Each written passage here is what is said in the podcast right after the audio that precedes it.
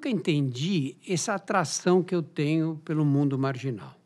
Sempre que eu tentei buscar as razões para explicar que um homem da minha idade, criado por um pai que deu exemplo e transmitiu aos filhos princípios rígidos de caráter, honestidade e respeito aos direitos alheios, tem tamanho fascínio pelo mundo do crime.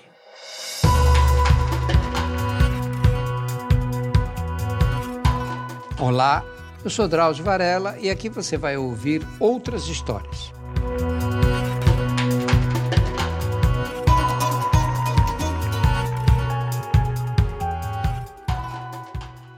Hoje eu aceito esse interesse como um traço de personalidade, sem me preocupar com questionamentos morais nem psicanalíticos.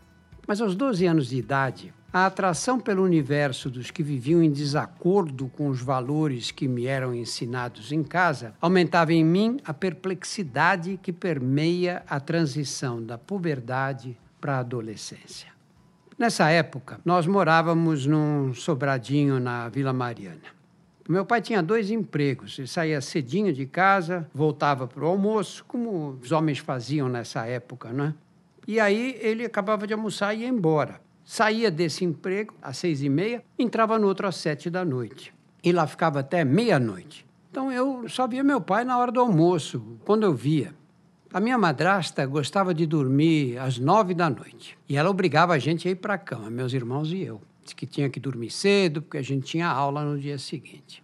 Quando eu conseguia juntar o suficiente para pegar o bonde, naquela época tinha bonde, né? Era a condução mais barata.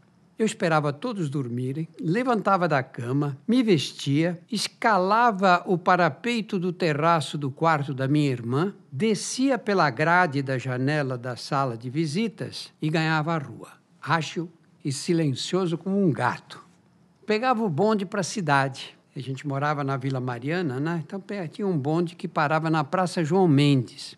E aí eu descia do bonde, cruzava a Praça da Sé, seguia pela rua direita, pela rua São Bento e atravessava o viaduto Santa Efigênia. E era o viaduto Santa Efigênia que me levava ao destino final, a boca do lixo. Eu não ia atrás de sexo. Eu não tinha idade, não tinha dinheiro e nem coragem para tanto. Era o ambiente devasso que me atraía. As mulheres de batom vermelho, saia justa, encostadas nos postes e nas portas das casas, as idas e vindas dos clientes, os cafetões de terno de linho branco, os bares barulhentos, esfumaçados, os boleros que o rádio tocava e as guarâneas, músicas paraguaias que faziam muito sucesso na época. O carro da polícia que passava com a sirene ligada os homens de unha esmaltada em volta das mesas de bilhar, e as brigas das mulheres que se agarravam pelos cabelos até que uma boa alma se dignasse a apartá-las. Eu andava pelas calçadas colado ao meio-fio para guardar distância das profissionais que me chamavam de nenê e faziam propostas indecorosas. Parava junto às portas dos bares para bisbilhotar os frequentadores, pronto para me afastar, feito um raio assim que a primeira pessoa se aproximasse.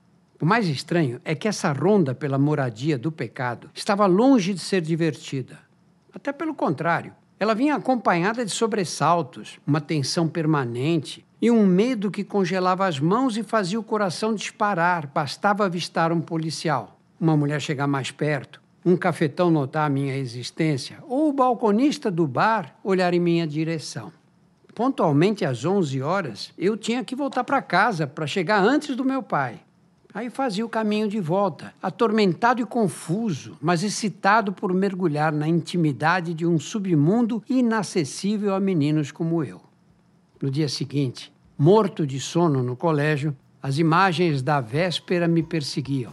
Mas eu não contava nada para ninguém, com medo de que me acusassem de pervertido ou depravado, adjetivos em moda naqueles dias. Semanalmente estarei aqui para contar outras histórias. A trilha sonora foi feita pela Insonores e a produção é da Júpiter, conteúdo em movimento.